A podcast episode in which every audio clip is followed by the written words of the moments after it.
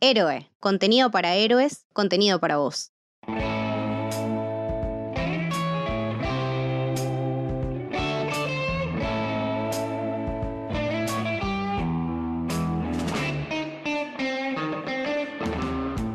Bienvenidos, bienvenidas, bienvenidos al Camino del Héroe. Mi nombre es Leticia y hoy estoy con Lucas Hola, ¿qué tal?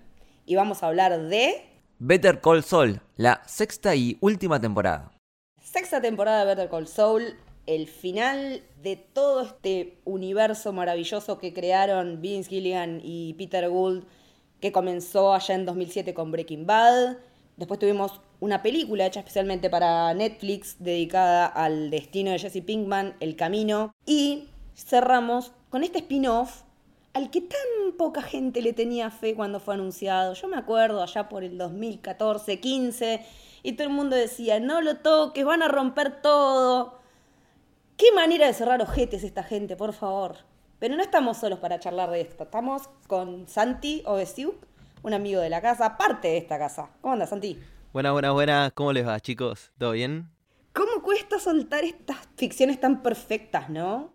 Vi, vi un meme que decía, ¿y ya terminaste de ver la serie? No, la serie terminó conmigo. sí. Eh, la verdad que me dejó totalmente destruido. Eh, qué, qué buen final, qué buen final, eh, es perfecto. Toda la temporada es buenísima, toda la serie es perfecta. Yo me había quedado pensando cuando terminé Better Call Saul, ¿qué, qué otra serie es tan buena como esta? Y la verdad que me, me, estaba- me- me costaba mucho encontrar una comparable. No sé, me, me sale pensar en Mr. Robot, que también tuvo un final súper redondito, pero no sé si existe otra serie como Better Call Saul. eh, en, en- en cuanto a calidad, eh, no tiene ni un capítulo malo, ni siquiera un capítulo que digas, ah, bueno, este es regular. No, no, son todos una locura. Es perfecta desde el guion, es perfecta desde todo el punto de vista técnico, es perfecto el cast. Eh, no sé, por ahí es que estoy todavía muy manija que lo terminé de ver hace poco, pero realmente para mí esto es el punto más alto de la televisión. Sí, lo que tiene Better Call es que eh, por más oscura que se ponga, nunca pierde el humor. Y me parece que supo hacer esa inversión con Breaking Bad. En Breaking Bad era todo tensión y cuando aparecía el humor era para cortar un poco con todo eso. Y acá es al revés, porque cuando arrancamos con este personaje de Jimmy McGill, no Saul Goodman en su, su nombre real, ¿no? En su alter ego, eh, siempre se lo tomaba todo como más en joda, era un tipo que hacía esas boludeces de, de, de caranchearla, como le cuenta cuando habla con Walter White y le dice que hacía la carancheada de tirarse arriba de los autos, bueno, cuando era Sleeping Jimmy. Eh, y tenemos todo eso y eso se empieza a complejizar a medida que empiezan a aparecer los jugadores fuertes que vamos a ver después en Breaking Bad, la gente del cartel, Gus Fring, los Salamanca, todo ese universo de gente que me parece fascinante cuando estás viendo la historia y sabes que hay personajes que no se van a morir, aún así sientas el peligro. Y que aún sabiendo que no le va a pasar nada, porque sabíamos que a Mike no le iba a pasar nada, que a, que a um, Gustavo Fring tampoco, que al viejo Salamanca tampoco, y aún así la tensión funcionó siempre, nunca dejabas de tener miedo por lo que iba a pasar. Sí, sobre, sobre todo por... eh, yo siempre temí por Kim, porque como no la vemos en Breaking Bad, dije, Claro, no vaya a ser que si, si le pasa algo me mato, ¿eh? porque es mi personaje favorito de todo Better Call Saul. excelente. Para mí, es, para mí es Better Call Kim. es que sí. Sí.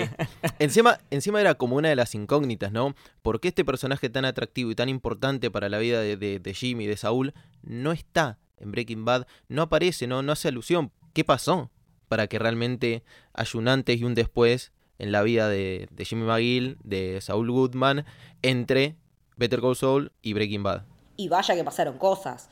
Sí, incluso en Breaking Bad, eh, Sol tiene una empresa eh, como fachada, como empresa fantasma, que se llama igual que eh, la película favorita de Kim.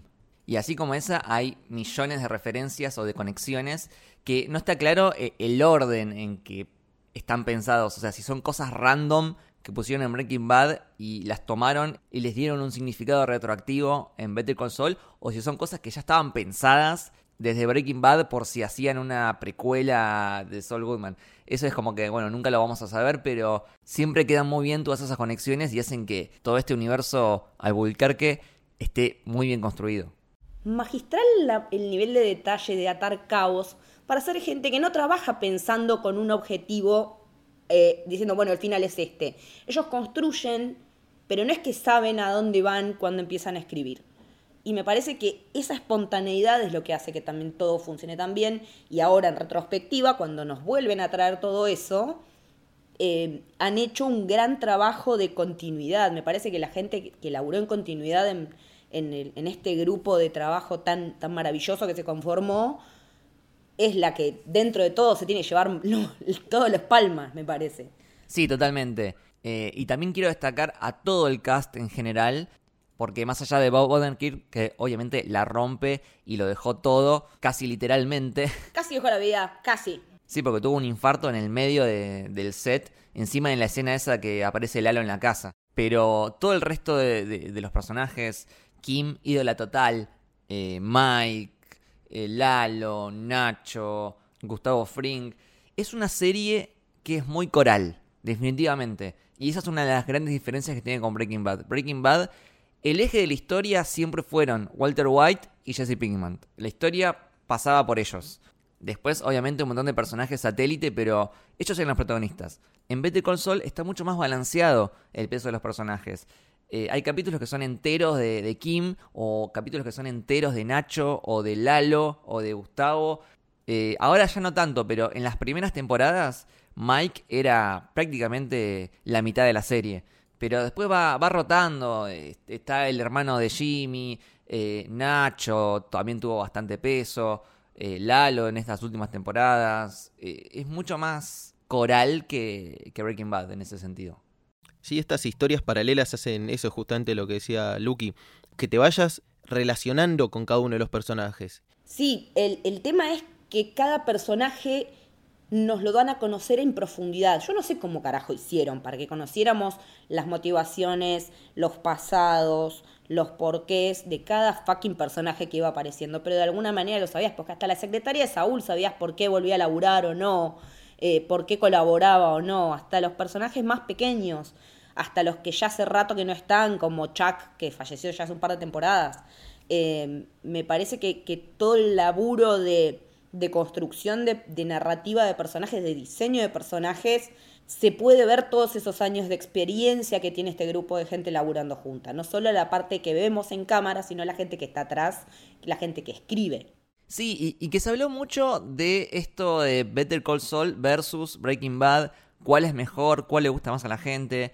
Yo creo que, a ver, en mi caso personal, y por lo que vi también lo que le pasa a la mayoría de la gente, que Better Call Saul gustó más pero yo creo que eso es bastante obvio porque tiene que ver con esto que decías, Leti, del equipo de trabajo. Es la misma gente que está detrás de Breaking Bad. Y durante la producción de esa serie fueron aprendiendo un montón de cosas y mejorando sus capacidades. Entonces, Better Call Saul, que es la misma gente, pero más experimentada, es totalmente natural que exista una mejoría y una evolución en la calidad porque estás aplicando todo lo que aprendiste a lo largo del camino. Es una progresión porque a mí me cuesta decir cuál es mejor porque yo veo todo como un laburo en continuidad, como si hubiera sido una serie que, como decía recién, que empezó en 2007, a la que yo me subí en el 2009, 2010, por ahí.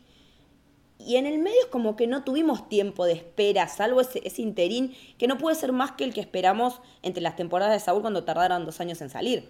Entonces es como que yo siento una continuidad, como que empecé a ver una serie en ese momento y recién ahora la termino. Eh, están muy bien integradas. Exactamente. las conexiones siempre son muy, muy orgánicas. Sí, eso es lo que tiene. Y me parece que otra también de las virtudes que tiene Better Call Saul al haber redondeado la historia en su totalidad como lo hizo, levantó el camino. Que de por sí también en su momento me acuerdo que cuando salió el camino era, es necesaria esta película. Primero, si empezamos a hablar de, la necesidad de una producción artística, de una producción fílmica, cinematográfica o televisiva, estamos al horno, porque no es para eso. Esto es entretenimiento, no nos tenemos que, no nos tenemos que olvidar nunca de eso. Y después creo que cuando vemos cómo terminaron los tres personajes, digamos, principales, Walter White, Jesse Pinkman y Saul Goodman, creo que ahí armamos como un todo cierra. Y me parece que ahí, en ese lugar que está ubicada el camino ahora, le sienta muchísimo mejor que por ahí hasta hace un tiempito cuando no estábamos ni cerca de terminar Better Call Saul. No sé qué les parece a ustedes. Sí, yo creo que termina generando un balance entre los tres personajes principales de este universo, eh, Walter White, Jesse Pinkman y Saul Goodman, en el sentido de que cada uno tiene el final perfecto y el final que merece, y sobre todo el final que el mismo personaje elige tener. Eh, en el caso de Walter White, es un personaje que empieza siendo un buen tipo, un profesor de química, y termina siendo un tremendo hijo de puta que nunca llega a redimirse. Y él termina muriendo solo en la cabaña, en no sé dónde, por elección propia. Eh, por otro lado tenés a Jesse Pinkman que se, termina escapando y es un tipo que eh, se cruzó con las personas equivocadas. Y por último tenés a Jimmy McGill barra Saul Goodman que al revés de Walter White. Es un tipo que empieza siendo un chanta, eh, no era un buen tipo, Jimmy McGill. Durante la serie tiene sus grises, pero el último capítulo, sobre todo, se hace hincapié en, todo esto, en, que él va hablando con diferentes personajes y todos llegan a la conclusión de que sos una lacra, chabón, siempre fuiste así, eh, sos una basura. Y a último momento, a último momento, toma una decisión que es redimirse justamente y que tenga el final que, merece. Y, me parece el final perfecto porque una serie que habla sobre la justicia, una serie de, abogados, él no podía salirse con la suya. Y eso de, que por un momento logra mm, bajar 190 años a 7 años y medio y que decís, qué hijo de puta, solamente Sol Goodman puede lograr eso y que tire por la borda todo eso que consiguió y decida hacerse cargo de, todo lo que hizo y comerse los 86 años, que 86 años para él, bueno, básicamente es de por vida, eh, va a morir en la cárcel, pero es lo justo, es lo que merecía el personaje. Y puede parecer un final agridulce, pero lo importante, lo lindo creo que es que fue elección de él. Él termina eligiendo eso para redimirse él, pero sobre todo para redimirse ante los ojos de Kim. Y ese último ese último puchito que se fuman entre los dos en, la cárcel eh, me parece un momento súper potente y, romántico, romántico en el sentido de, romanticista, de, poético, porque en cierta forma él deja todo por ese ratito donde él eh, se fuma un cigarrillo con Kim. Yo iba a ir a esos dos puntos. Eh, no era necesidad era merecimiento, no es necesito una serie de tal. Porque si desde la necesidad puedes plantear series de casi todos los personajes, principales, secundarios, porque la realidad es que son historias muy atractivas. Gus, Los Salamanca, eh, Nacho, eh, Mike. Una historia de Mike de cómo llegó a eso. O sea, de cuando él dice ese momento en el primer soborno hasta el desierto. ¿Qué pasó? Quiero saber todo. La realidad es que la necesidad está, pero me parece que era merecimiento. Y eso fue lo que ponderaron eh, ahí, lo que ponderó Vince Gilligan para decir, bueno, ¿qué cuento? Si realmente nos merecíamos, se merecía Saúl, se merecía Bob Odenkirk, por favor, era un tipo que estaba totalmente quebrado hasta que le ofrecieron este papel pegó, porque en un momento no iba a desarrollarse tanto lo, del abogado de los de, de, Jesse. No, iba a durar tres capítulos y lo iban a matar. Claro, y mirá todo lo que generó, y no, no solo en el universo de Breaking Bad, también generó un actor de la puta madre, porque por fuera de Breaking Bad supo hacer grandes producciones. Sí, hizo Nobody, una película de acción que es espectacular. Nobody es una locura. Yo estaba hablando específicamente por Nobody porque creo que es una de las mejores películas de acción y distintas, porque no es una película de acción clásica, eh, de los últimos tiempos. Era algo que era tan visceral y verlo a él y decir, nunca me imaginé que este tipo mal peinado que se vestía para el orto y que era más un payaso que otra cosa, iba a terminar siendo una película de acción tan bien hecha. Y hablas de, de, lo, de, lo, buen actor eh, que es y cómo lo descubrieron. Y bueno, él sale de la cantera de Saturday Night Live, o sea, él sale de por ahí, eh, estuvo años haciendo humor, después, bueno, que estaba en la lona y ahora es como que... Yo les, les confieso que no vino a propósito porque sabía que se iba a terminar el Saúl y iba a necesitar verlo en otro lado, así que me la dejé para después, o sea, yo sé que es genial. Eh, es para cuando tenga mi resaca de que extraño verlo a Bob en la tele. Para ese momento me reservo Nobody. Pero sí, la verdad es que hasta me llamó la atención de saber qué es de la vida de Marie, boludo. O sea, un personaje que siempre me cayó como el Uh, culo. Digo, Cameo inesperadísimo. Sí, y que me pareció súper acertado el tema de los cameos en esta serie, cómo se manejaron. Porque desde el primer capítulo de la primera temporada ya estaba la gente diciendo, ¿cuándo va a aparecer Walter White? ¿Cuándo va a aparecer Jesse Pinkman? Dale, loco, que aparezca Walter White. Y Vince Gilligan básicamente dijo, chupala a la mierda el fanservice y te voy a poner a Walter White recién en la última temporada, dos minutos, de una forma muy tangencial, porque no es la serie de Walter White, es la serie de Saul Goodman. y con apariciones muy acertadas y muy justas y muy precisas. Sí, lo, lo- lo ju- lo justo y necesario porque profundizaron, eh, más allá de, de, a ver, de la cuestión eh, etaria, que yo creo que no valía el presupuesto eh, meterle un CGI a los dos. eh, principalmente creo que era más difícil con Aaron Paul. A mí la verdad muchos decían, no, mira, Aaron Paul parece que tiene 45 importa un años. Me chupa un huevo.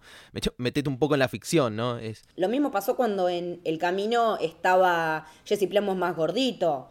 Eh, ¿Qué le vas a hacer? El tiempo pasa y me gusta que se tome así, que no tenga que estar esclavo del CGI o del qué sé yo. Está el actor, lo tenemos. Lo mismo le pasó con Hewell, que en vez de engordar, adelgazó. Entonces, eh, dejemos que, la gente sea como sea, que si la historia funciona, te importa una mierda si se ve de 20 y pico, de 30 y pico, de 40 y pico. ¿La historia funciona? Sí. Cuando vimos a Jesse nos comimos que era Jesse, sí. Listo.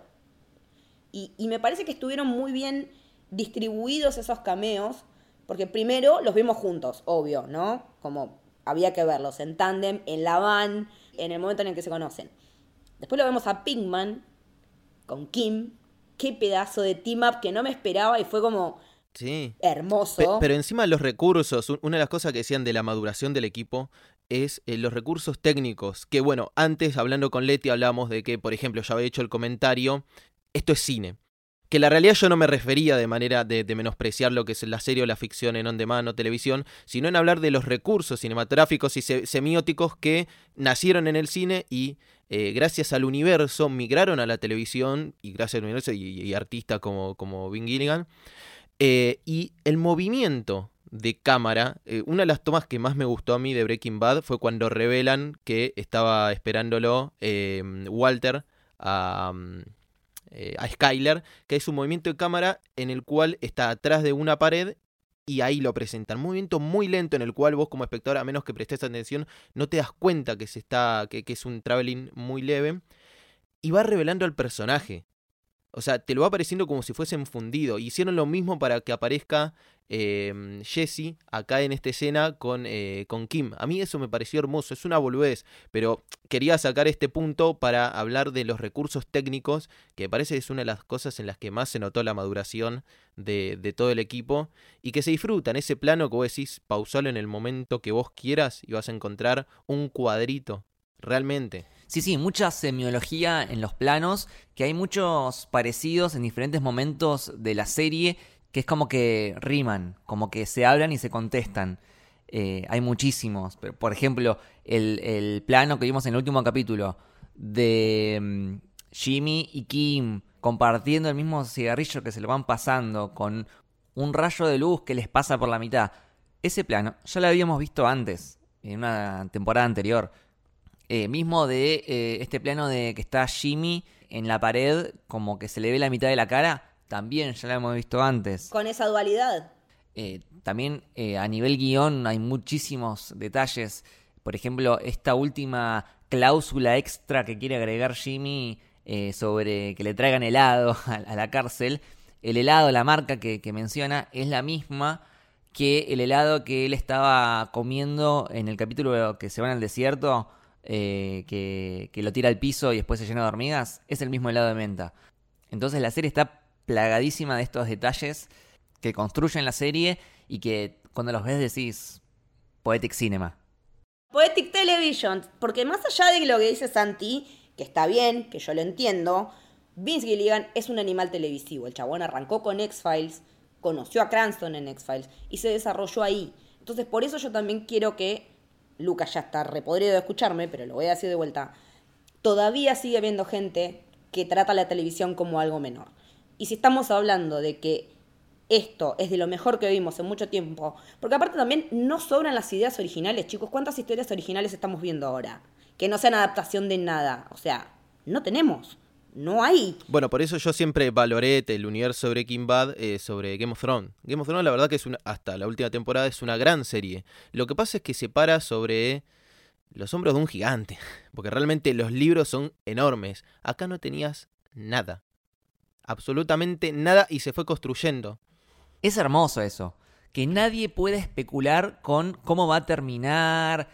No, acá estamos todos en la misma y nadie tiene más información que el otro en una época de, reversiones, de adaptaciones, de secuelas, buenas y malas, ¿no? Porque también este año nos dio eh, Top Gun, que, es algo que nadie pedía, nadie esperaba, y terminó siendo un monstruo, realmente. Pero se, se valora la originalidad, y cómo en la originalidad eh, supo encontrar... Eh, callbacks hacia otros lados. Por ejemplo, hay una escena en la cual le cierran la puerta a Kim y es el final del padrino. Dejate joder, yo cuando lo vi dije, no puede ser, esta referencia es hermosa. Es un detalle que voy a decir, sí, obvio, no sale otro logo que es el padrino, lo mismo que en las escenas de, de, los baúles. Por más que sean previas a Pulp Fiction, vas a ir a buscar a Pulp Fiction. Ahí tiene muchos callbacks para afuera, tipo referencias para afuera, y también las que hablamos, las referencias para adentro, que son las más lindas, porque son las que capaz era algo que te habías olvidado y te acordás. O capaz no, capaz después lo viste en un video análisis o lo escuchaste en un podcast y dijiste, mira qué hijo de puta, mira lo que hizo. Bueno, uno de los detalles también que a mí me encantó fue el tema de la guita que necesitaba Walter White para salvar a la familia, que es la misma guita del recibo del chabón al cual la fana que también tiene cáncer. Y yo digo, ¿por qué volvió a esto? Y me quedé pensando y dije, para, volvió al momento que fue disparador para Breaking, Bad. Ahora, fue el disparador, pero fue el motivo durante dos segundos, porque claramente después Walter White no le importaba la familia, era algo de ambición. O sea, esos 737 mil dólares que necesitaba fue disparador y listo, y a la basura. Y, eso me pareció lindo, porque también, eh, bueno, después lo vamos a hablar, pero el tema de los viajes en el tiempo, y es volver atrás al paseo y decir, por esto es un hijo de puta Walter White. Y por esto cambió y así cambió el personaje. Y nos hizo retornar al momento en donde pensamos que era un pobre profesor de química que tenía cáncer y de alguna manera tenía que salvar a la familia. No, y aparte pudimos conocer el tren de pensamiento de Jimmy volviéndose Saúl y cómo es que de decir no me quiero meter con esta gente a decir sí, hasta las pelotas con esto. Eh, ese tren de pensamiento que lo vimos desarrollado durante todas las seis temporadas, pero está condensado y compactado en ese último, em, en esa última declaración que él hace en el estrado, cuando se saca la careta y admite, igual que Walter White, que lo hizo por sus motivos propios. Eh, y me parece también que, que, es muy interesante pensar cómo todo empieza y termina en Walter White. Porque cuando él cuenta, sí, claro, pero el día que vino un profesor de química y me... Bueno, cuando le está contando, están preparando el golpe para el, para, para la tienda de departamentos de ropa. Eh, y después, a mí me llamó muchísimo la atención la construcción que hicieron con este elemento en particular en la final. ¿eh? Eh, con el tema del viaje en el tiempo, de la máquina, si tuvieras la máquina del tiempo, ¿qué harías? Y que ese es un libro que estaba leyendo el hermano, un libro de Wells que estaba leyendo Chuck, que termina siendo una de sus grandes, uno de sus grandes arrepentimientos lo que pasó con el hermano. Y él, a todos le pregunta qué harían si tuvieran la máquina del tiempo. Le pregunta a Mike, que le dice lo que decíamos hoy del soborno.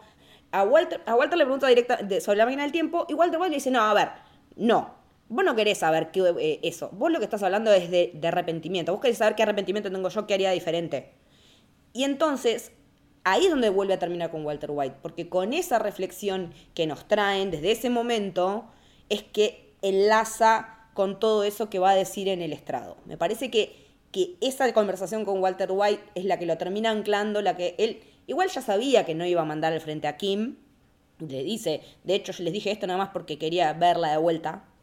Y, me parece que, es de una brillantez, es, eso tan redondito, que, que un personaje haya influido tanto y le haya cagado la vida a tanta gente.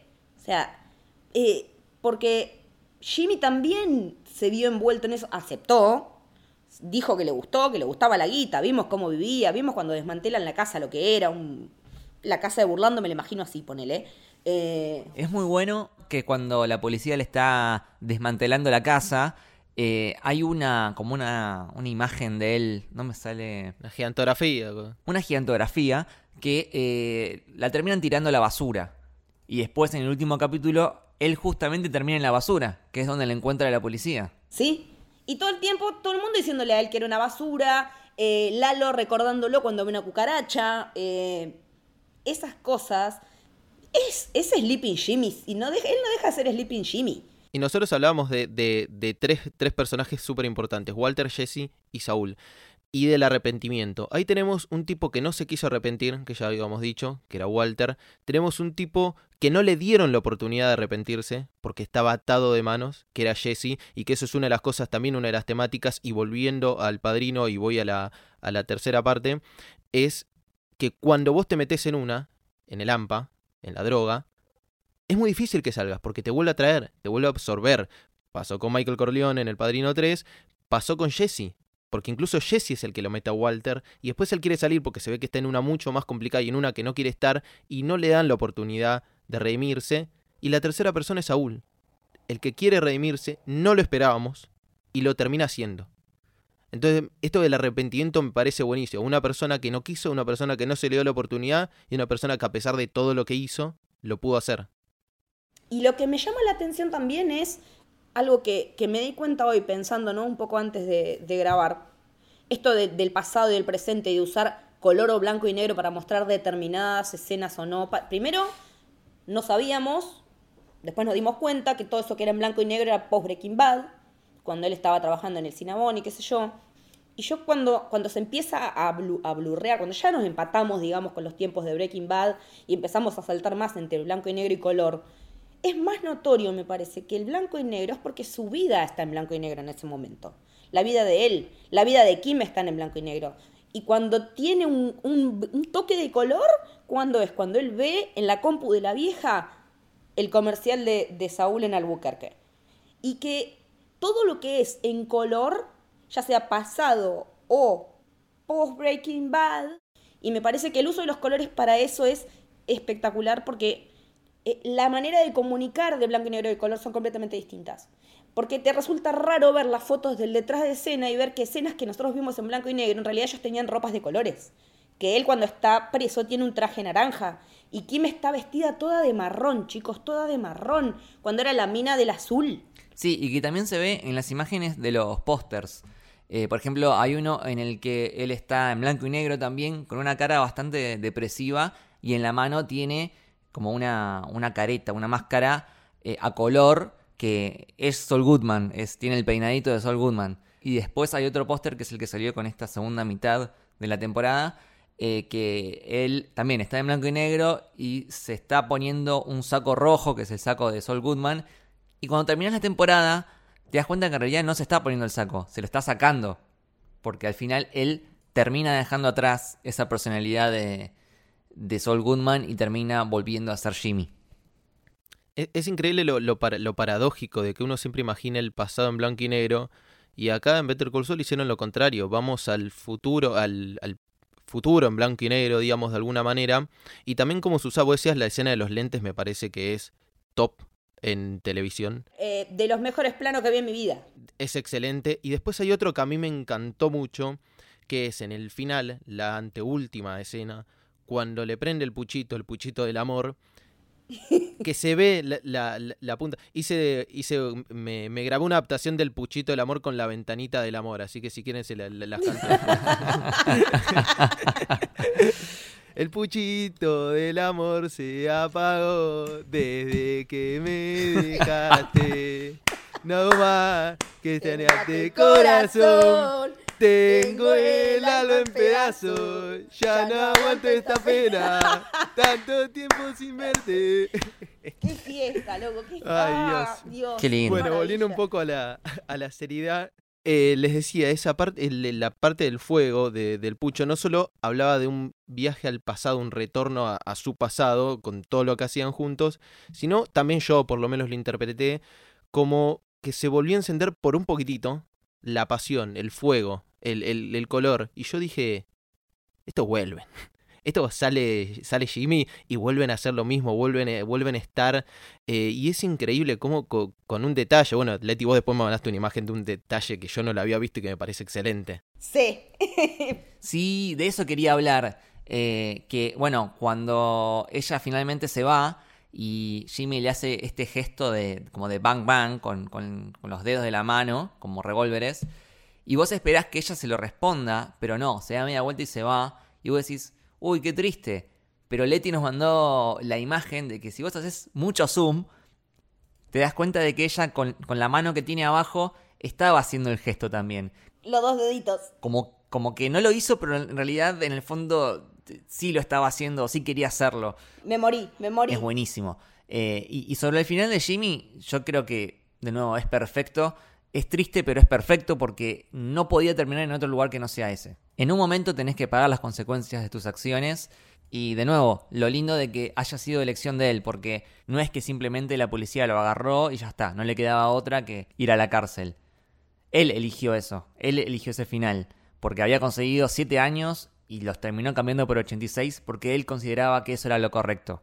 Y no caer en la de, uy, qué capo Sol Goodman, que evadió la justicia, qué genio, qué, qué tipo vivo. Eh, no, no, el chabón no, no está bien lo que hacía. Y ahí está la redención, en que a último momento él se da cuenta del tipo de persona que es y decide hacerse cargo y hacer lo correcto. Encima, él había pedido que lo mandaran, él había pedido que lo mandaran a una prisión cuando hizo el trato de los siete años y lo termina mandando a la que él no quería ir. O sea, él termina yendo no a la que quería porque como deshizo todo el trato que, que había pactado, termina yendo a ese lugar lleno de nieve, en la concha de la lora. Y aún así, la escena del micro, boludo, te hace entender que el chabón va a ser el más capo del pabellón. Va a ser el más pijudo del pabellón. ¿Por qué? Porque lo defendió todo, más o menos. O sea, una vez que lo ubican y que era el, el abogado de los, de los chorritos, de los que compraban los celulares para tener y, tirar y qué sé yo, me encanta esa habilidad que tiene siempre de tener un celular de esos descartable a la mano, porque hasta en el tacho de basura lo tenía. Eh, los presos lo adoran. Y por eso también termina laburando en donde labura, o sea, me comí el flash cuando vi la mezcla, cuando vi la mezcladora dije, ¿qué pasó? Digo, ah, no, está laburando en la cocina, que es el mejor laburo que podés pegar en una prisión. Porque acá es el rey el chabón, si, a to- si los defendió a todos, más o menos. Cuando le empezaron a cantar la canción. No, Excelente. No, no. Porque él tenía miedo de que lo metieran en- en- entre, la, entre todo el- el- lo que le llaman Gen Pop, que es como el, el pabellón general, por lo del cartel. Mentira, tenía más banca que todo el mundo ahí adentro, o sea. Y, y a mí también lo que me gustó ver mucho fue, durante toda la serie, ¿no? El desarrollo del cartel Salamanca. Y no puedo entender cómo terminó a cargo de un tipo tan pelotudo como Tuco, boludo. Es como, después de haber visto a Lalo, o sea, Lalo, Lalo Salamanca, el, el fucking king del universo, el tipo con más swag, con mejor español de toda la serie, porque, mm, o sea, todo bien, pero siguen Estudiátelo, teniendo... Giancarlo. Giancarlo Esposito, la concha de tu madre, hace 10 años que estás acá, dale. Lo de Giancarlo Esposito es insólito porque el tipo empeora el español. O sea, vos decís, bueno, van pasando los años, supongo que va a ir aprendiendo y va a ir hablando mejor. No, no, es cada vez peor. No hay actor británico o estadounidense, o sea, que, que, que hable en inglés, que hable tan mal. O sea, hay que hacer un research, pero busquemos a- alguno que haya hecho una a- Pero el otro día- queriendo hablar en castellano. Boludo, lo escuché hablando a Ben Affleck en español, tiene un español perfecto. O sea, no, no, y Giancarlo Esposito, compadre chileno, ¿no? O sea, dale, hermano. Ponele voluntad, por favor, te lo pido. Eh, y yo quería hablar un poquito de algo que me encanta de, de toda la serie en general y que en esta temporada también lo hicieron bastante, que son estos planes que, que arma Sol, que, que vos decís, ¿qué mierda está haciendo? Enloqueció, no, no entendés y de a poquito vas viendo qué hace y vas entendiendo por qué lado puede ir, o a veces no entendés hasta el final, pero por ejemplo, este plan que hacen con Kim para que la gente piense que Howard eh, consume cocaína y que al final eh, le hagan creer que el juez estaba comprado. Eh, es Cuando lo ves en funcionamiento es espectacular, pero aparte es un trabajo de hormiga impresionante porque hacen todo, todo un, operativo para que se le caiga un sobrecito de que parece cocaína. O sea, todo por un pequeño detalle, pero que después se va acumulando con un montón de cosas y, y hace que salga bien todo el plan a, a gran escala. Eh, es literalmente de los simuladores, boludo. Eh, bueno, y, igual no sé si vieron la foto que están eh, Matt Groening, Vince Gilligan y Damián Cifrón. Sí. Mis tres pasiones. Y además, yo, yo le encuentro varias conexiones, ¿eh? Eh, El avión que se estrella en Breaking Bad me hace acordar al avión de El principio de Relatos Salvajes. Eh, después, bueno, eh, creo que Jimmy barra Saul Goodman tiene cosas eh, muy, muy de argentino, me parece. Es, esa, esa cosa, esa viveza argentina, ¿no? Que creo que por eso nos, nos gusta tanto el personaje. Lalo, el actor de Lalo, es Mario Santos en la adaptación mexicana de Los Simuladores. Ojo, ah, eh, ojo, multiverso. Sí. Pero, pero bueno, volviendo a Better Call Saul, eh, lo que le hacen a Howard, para mí es como demasiado bullying. Es como que, mirá que Howard me caía bastante para el orto, pero en, yo en un momento como que me daba lástima. Eh, y bueno, termina en una tragedia.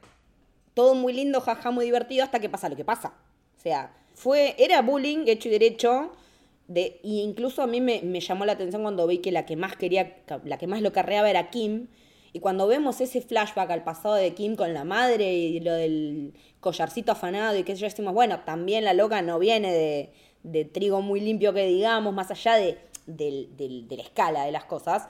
Eh, es lo que ella dice, juntos somos demasiado peligrosos. O sea, juntos nos potenciamos y nos vamos de mambo. Sí, y que la muerte de Howard fue el, el punto de quiebre o, o la cachetada de realidad que, que necesitaba Kim como para darse cuenta de que eran cada uno una, una mala influencia para el otro. Es como decís vos, se, se potenciaban y podían llegar realmente a ser bastante peligrosos y, lastimar gente zarpado.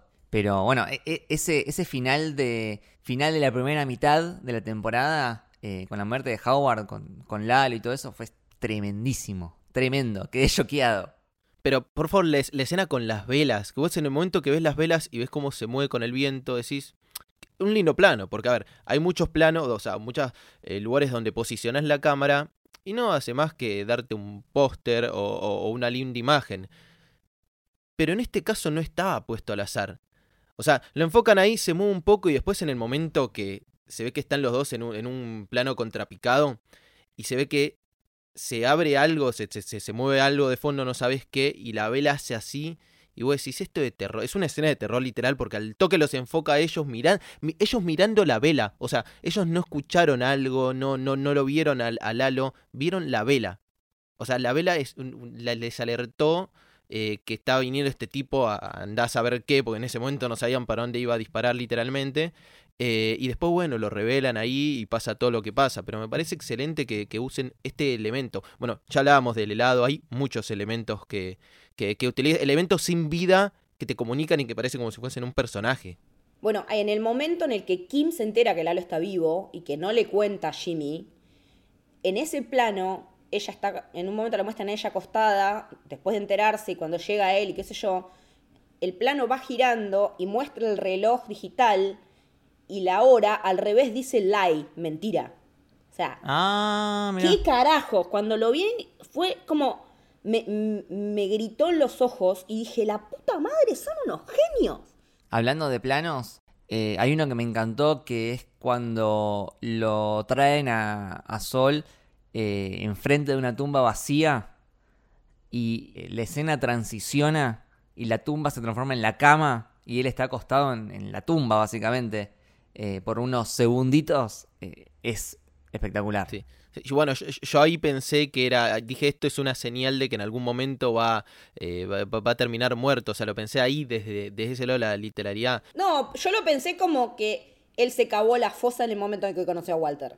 Claro, e- era algo más, eh, obviamente era algo más metafórico. Ot- Otro episodio que a mí me gusta mucho es el, el que Nacho está eh, en el desierto escapando, que se mete en el tanque ese de, de, de mierda. Una película de persecución tremenda. Sí, sí, sí. Es un thriller perfecto. Sí, sí, pero la tensión, es ese momento, la, la música, es otro, otro de lo que quiero hablar de la mezcla de sonido y la banda sonora. eh, en ese momento la música de tensión y cuando él se va acercando y la música va mm, y arrancan todos los bajos y él metiéndose de a poco como si fuese un cocodrilo también. Y es eh, Apocalipsis Now. o sea, pe- per- perdón, que, perdón que estoy referenciando con tanto con Coppola, pero hay, hay clara referencia a la, a la filmografía de él. Pero él ocultándose ahí, las burbujas, eh, tiene, much- tiene mucho, mucho de cine de terror, eh, de suspenso. De acción, o sea, toda la parte de Lalo hay mucho de acción, de tiros. O sea, vos decís, estoy viendo una serie de abogados, pero también es una película de narcos. Estoy viendo Sicario de, de Villeneuve. Y a mí me gustó también muchísimo la profundización en cuanto a personaje en Fring, ¿no? De, ya lo conocíamos un montón, ya sabíamos cómo había terminado, pero verlo interactuar con sus empleados, verlo cómo de alguna manera eh, manipulan al cartel, eh, to- toda esa parte de Fring, eh, Igual, nunca lo vi tan cagado a Fring como en esta temporada. no. Porque Lalo, Lalo casi que lo caga, o sea, Lalo por, Lalo por boludo la cagó. por ponerse a charlar, sí. Y por filmar el videíto, mire Don Eladio, bla, bla, bla, que pin, que pan. Pero eh, me pareció como. ¿Viste cuando decís? Yo pensaba que este tipo había llegado al tope de lo que podía hacer y me volvió a dar miedo. Me pasó eso eh, con esta temporada. Y a su vez me sorprendió un montón cuando lo vi a él todo cagado. Porque yo digo, puta, para que Gus Fring se cague tiene que ser jodido el, Lalo, el tal Lalo. Y mierda que lo era, porque Era jodido, era jodido. era muy inteligente. O sea. Todo lo que hace que se va a Alemania, toda, esa, cosa, con toda la esa movida movida. de la mina, del chabón que había muerto. Vos hablabas, Lucky, de eh, los planes estos que armaban Kim eh, y Jimmy, que no sabías a dónde iban. Tipo que arrancaban por algo. Lo hicieron varios personajes, hablabas ahí también de Lalo. Eh, tranquilamente puede ser una metáfora de, los planes de contingencia en rodajes. De decir, eh, de, de un modo más documental, un modo más eh, improvisado, de guerrillero. De decir, bueno, arranco por aquí, después veo por dónde va. Pero a la vez hay algo atrás que ya sabes a dónde arranca. O sea, para el espectador es un arranca acá y no sabemos para dónde va realmente, porque puede terminar en cualquier lado y después te das cuenta obviamente que la persona que había armado ese plan dentro de todo lo tenía controlado. Después puede salirle mal, como le salió a Lalo, como le salió a Jimmy cuando hizo lo de, lo de grabar y el brazo enyesado y todo eso.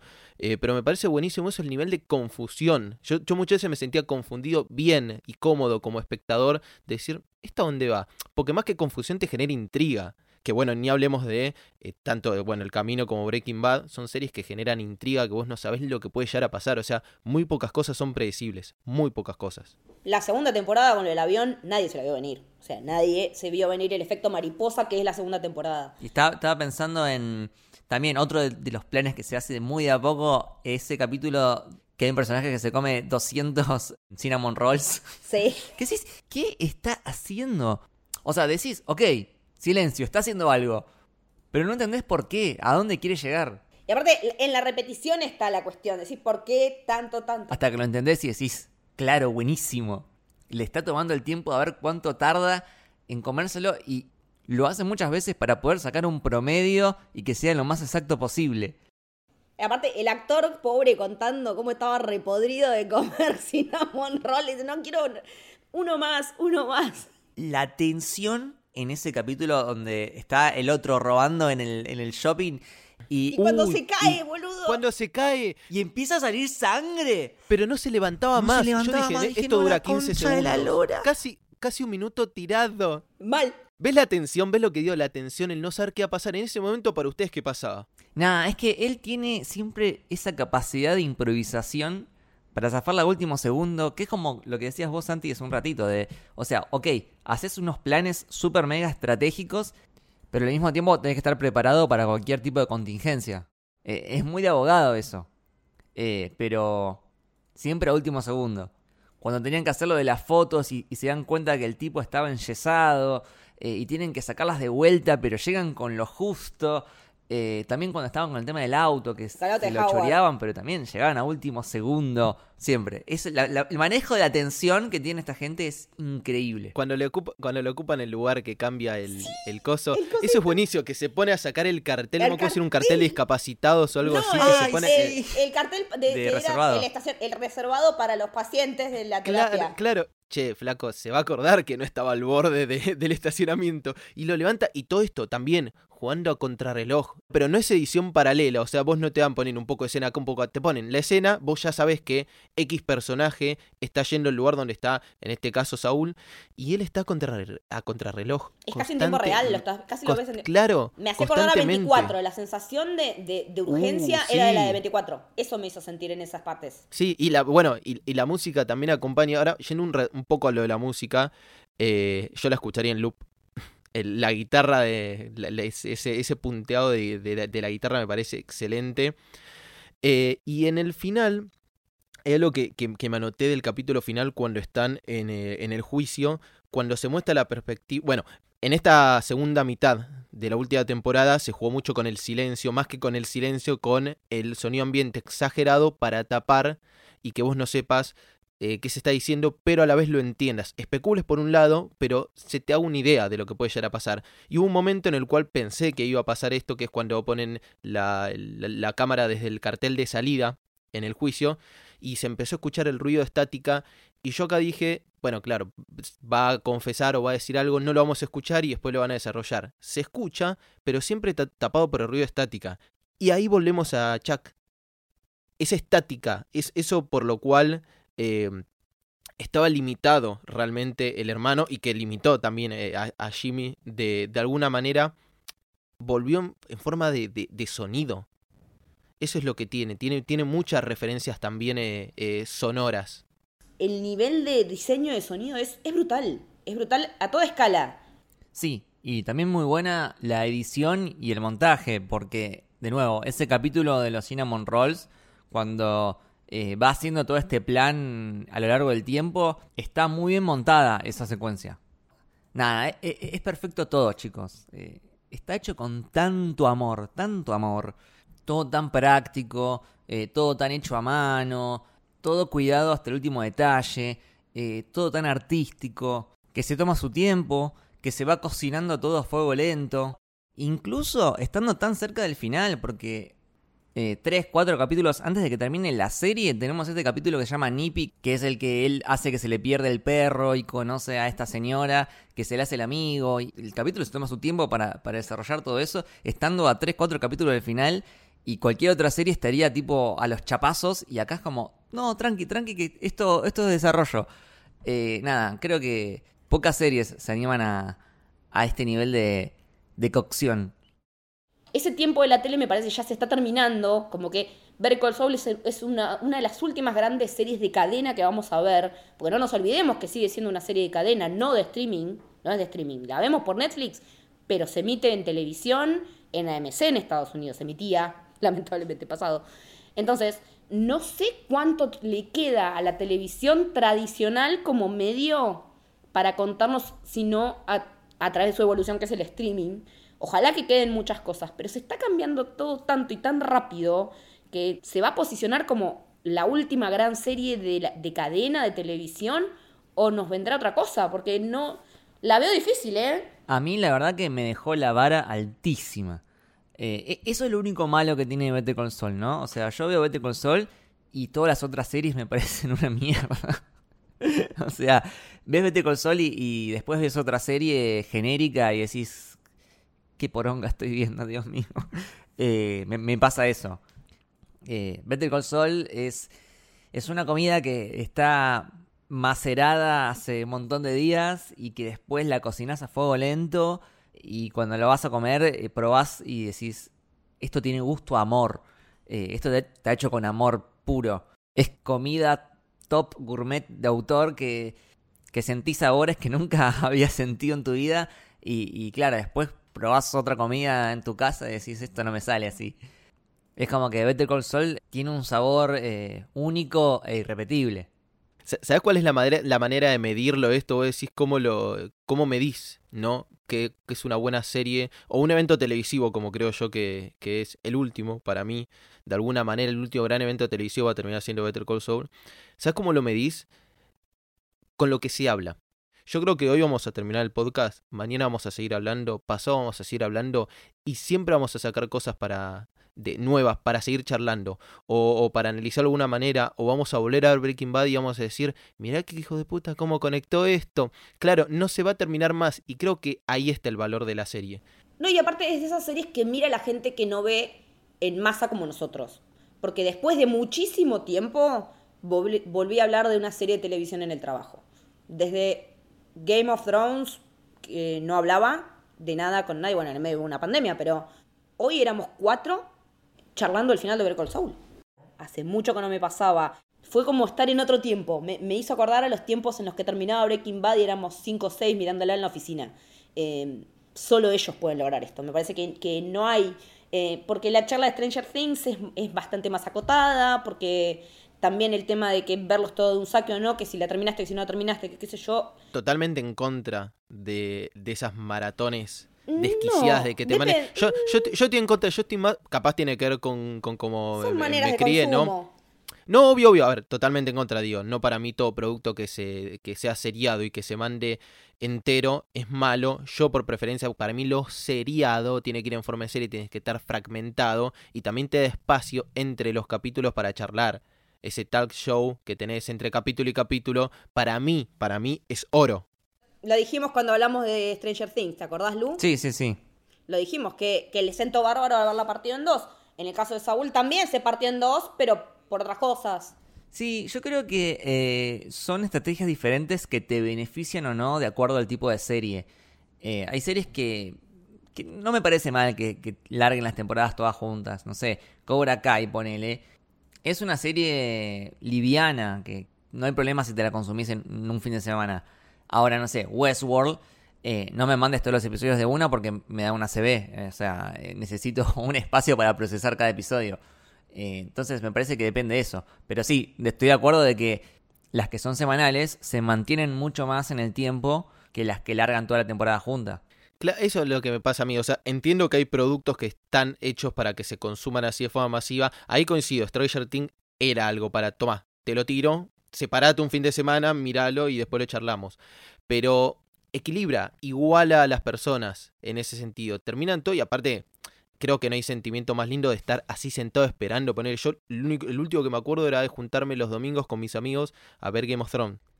Sí, es una sensación como de ritual, ¿no? Eh, a mí me pasó de, reservarme todos los martes a la tarde, que era como mi momento para ver Vete con Sol, así bien tranquilito, que nadie me moleste.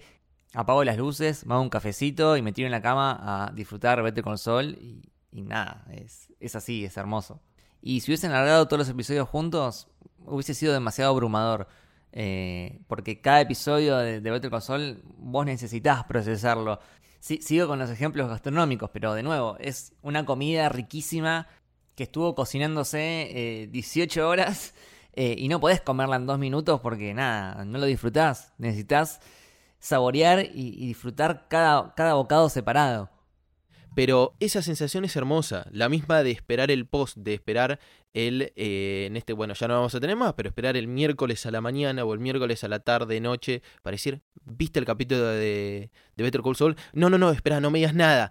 Y es, eso me parece que, va mucho más para, para el diálogo. Obvio, es una apreciación personal, creo que me siento mucho más cómodo eh, con eso y también tiene que ver con la cantidad, creo que, de, de tiempo que tenés, pero creo que con formato me quedo con eso y también es algo capaz melancólico de que te retrotrae un poco a los años de televisión, de tener que esperar para ver a los simuladores, para ver X-Files, para ver Lost y todos los productos que eh, nacieron y de alguna forma murieron o mejor dicho terminaron en la televisión tradicional. Y mm, me parece que, que como para ir cerrando ya, eh, ya hicimos como un repaso de los personajes, hablamos más o menos de lo que nos pareció, cómo, finalizaba este universo, que ahora parece que ser que primero estaban diciendo Gilligan que no, que hasta acá llegamos, ahora está diciendo, bueno, no sé, vamos a ver. Yo le doy la llave a la Ferrari que cree que te diga, tomá, hacé lo que quieras. Sí, la verdad que Vince Gilligan, que haga lo que quiera, o sea, lo que sea que haga lo, va a hacer bien. Es, un genio, pero por favor que siga haciendo televisión porque lo que hizo con Verte con Sol es, es arte puro. Eh, mirá, yo, yo no vi todas las series que se hicieron en historia, pero me animo a decir que Better Call Saul está como mínimo en el top 3 de mejores series de la historia. Es que está para el lado de The Wire, está parada al lado de Twin Peaks, está parada al lado de Los Soprano, eh, está parada al lado de Breaking Bad. eh, Sí, gigantes. Y- incluso todas las que mencionás eh, no son recientes, no son de esta década. Así que podríamos llegar a decir que Better Call Saul es la mejor serie de la década. De la década top 1, sí, creo que sin duda, sí, sí. Y, y lo mejor es que tiene, vos decís, yo la banco como top 3 de toda la historia de la televisión, tenés argumentos de sobra para bancarla. No es una serie en la que te van a decir, no, flaco. No, No, nadie te va a decir, che, le estás meando afuera del tarro. No. Claro, tenés un millón de argumentos. ¿sí? Es que también ahí es donde eh, yo no vi a nadie hablar mal de esto. A nadie, ¿eh? No vi a nadie decir, che, que es flojo esto.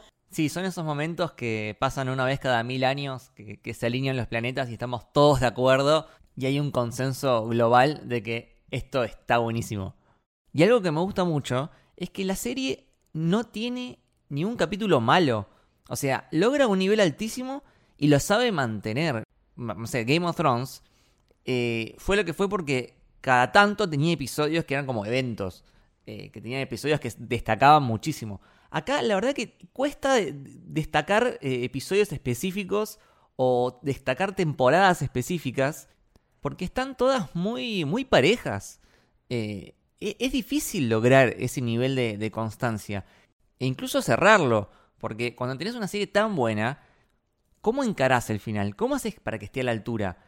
Y, y incluso e- en eso también logra un final perfecto. Entonces, eh, de nuevo, o sea, muchas series son buenísimas, pero la pifan en el final. O muchas series eh, empiezan muy bien, terminan muy bien, pero en el medio eh, tienen alguna temporada así como media floja, mediocre. Acá no, acá es todo consistente, todo un nivel altísimo de principio a fin, desde el primer capítulo hasta el último. Así que nada, me saco el sombrero. Aplausos y reverencias a, Vince Gilligan y a todo el equipo.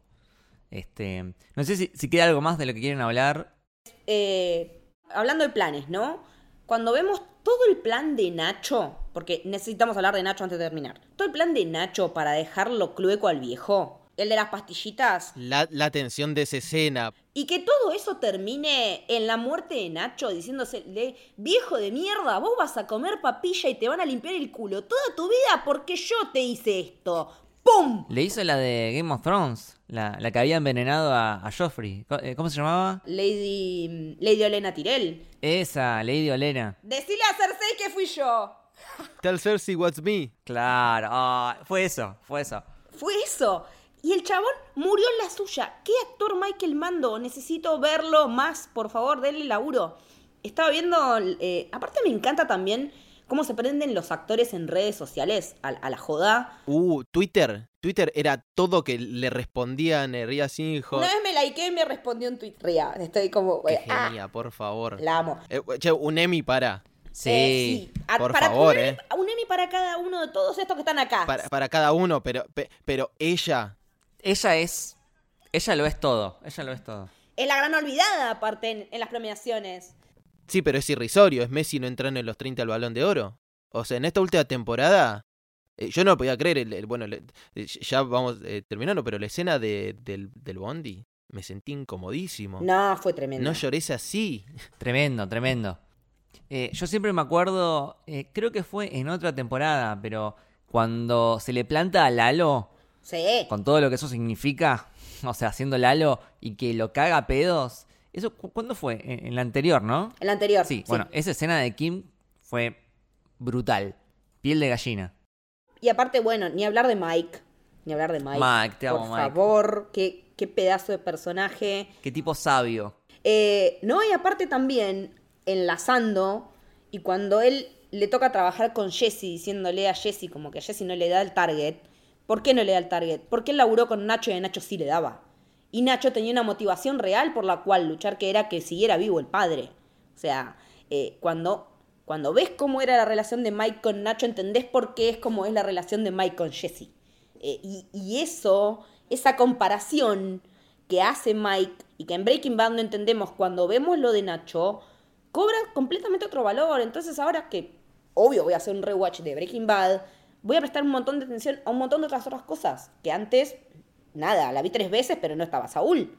Entonces, eh, me parece que, que todo se resignifica y que tiene un valor de rewatch enor- enorme y que es inagotable, como decía Santi, que, que vamos a seguir viendo análisis, que vamos a seguir viendo trabajos eh, escritos, porque se escriben trabajos para universidades sobre estas cosas también. Sí, somos esa gente. Sí, sí. no, por favor, e, estaba pensando, vuelvo a hacer la tesis. Llamo a la universidad, mm. cancelen esa mierda que hice. no, yo no, te digo, estoy pensando en cambiar de tesis, pero más o menos. Eh, pero e, esa, esa sensación de que no se vuelva viejo un producto, de que algo no envejezca mal. Acá esto sigue teniendo valor y va a seguir teniendo valor porque es un excelente producto, es excelente entretenimiento pensado con calidad, con sentimiento, con, con amor por lo que estás haciendo, con amor por el televidente y el respeto del tiempo que te está prestando. Me parece que, es honrar todo eso que, que genera en una audiencia televisiva un producto como este. Bueno, no sé si a ustedes les quedó algo para decir, la verdad que yo estaría horas hablando de esto, seguramente sigamos hablando por WhatsApp, pero bueno, eh, el episodio ya, ya va cerrando. Eh, sí, repito la conclusión a la que llegamos antes. Better Console para mí es la mejor serie de la década y creo que con eso resumo todo. Eh, ¿Vos, Santi? Eh, creo que es eso, me costó mucho elegir entre papá y mamá entre decir Breaking Bad y Better Call Saul y me quedo con eh, que son un mismo producto. Absolutamente todo, el camino, Breaking Bad y Better Call Saul y nada. Eh, lo único que salía era gracias Vin Gilligan por lo que hiciste. No me quiero quedar en él solo porque es un elenco enorme. Es Peter Gould, que también es, es, mano a mano ellos dos. Es alguien de fotografía, alguien en la dirección, eh, de Debbie Porter en la, en la música. Eh, pero es como cuando agradecemos a George Lucas por Star Wars. El capitán del barco es Vince. Eh, y nada, está bien decirte banco desde el cemento de X-File. Claro, sí. en este caso, ¿no? Literalmente sí, porque sí. nada, la verdad es que Mm, me encanta poder hacer un episodio de cierre de serie eh, con ustedes porque lo que es compartir esto es como... Siento que en algún punto y a, nivel personalísimo es como una revancha y un orgullo personal porque yo predicaba Breaking Bad cuando no la miraba ni el choto, ¿me entendés? Y que se haya transformado en esto es como que digo, me encanta que otra gente esté disfrutando de esto y poderlo compartir. ¿Me pasa eso? Y, y poderlo charlar hoy con ustedes acá en este podcast que nada, eh, no por nada es mi casa y podemos hablar de, esto que, nos apasiona tanto y que en particular me gusta tanto, que son las series de televisión y, la manera en la que siguen siendo eh, productos de una calidad soberbia y que no tienen nada que envidiarle a nada que veamos en pantallas grandes y no hay por qué hacer de eso un versus tampoco. Eh, abracemos todo lo que podemos ver y que está bueno. Me parece que tenemos que dejar de pelearnos porque si esto es mejor o es peor, o si es cine o es televisión. Disfrutemos que tenemos estas cosas geniales para ver, originales, que no es poco, y, nada, que, ahora que se terminaron podemos rever con otros ojos también y, y disfrutar de ese paso del tiempo que las van a dejar como un buen vino. Bueno, Muchas gracias, Santi, por venir, por sumarte a la charla. Súper agradecido de que, de que me inviten siempre a, su casa o siempre que, coincidimos. Una, una, casa enorme, una casa muy linda, muy eh, plural, que es lo que siempre valoro. Y digo, eh, y nadie, en la cual me siento muy, eh, muy cómodo. Y bueno, como, como decía Leti, está bueno esto, hablar y capaz compartir una, una, unas papas con, con una birra y, y Better Call Saul de, de fondo papas, birras y Better Call Saul me parece un excelente plan. Sí, papas, birras y Better Call Saul, sí, me gusta, me sirve, me sirve. Eh, ¿Dónde te encontramos, Santi? ¿Dónde te escuchamos? Eh, Twitter, Instagram como arroba Santi con B larga, Z y K al final. Eh, y escucharme, hoy me estuvieron escuchando un ratito ahora y también pueden escuchar a mí con, con Leti en historias de, una galaxia lejana. Nada, un hermoso proyecto también de, de héroe. Eh, gracias, Santi. Lucky, ¿a vos dónde te encontramos? A mí eh, me pueden seguir como arroba lukebashi con me corta IWL en Twitter y en Instagram. ¿A vos, Leti?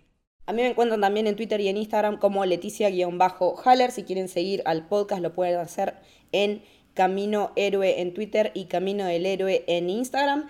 Y también pueden seguir a nuestra productora Héroe, la madre de todos estos podcasts, en arroba Soserio también en esas redes. Y si pueden y nos quieren dar una mano, tenemos el Club del Héroe, eh, al cual pueden acceder por una pequeña contribución mensual y acceder a nuestro disco exclusivo en el que estamos hablando básicamente de todo todo el tiempo. Ahora estamos sobre todo con Berkle Soul, She-Hulk, eh, el final de Westworld. Así que eh, nada, si pueden darnos esa mano nos ayudan un montón. Y también nos ayuda un montón si nos siguen en Spotify, ponen la campanita y nos ponen 5 estrellas para que el algoritmo haga lo suyo. Esto fue el camino del héroe. Espero que les haya gustado. Adiós.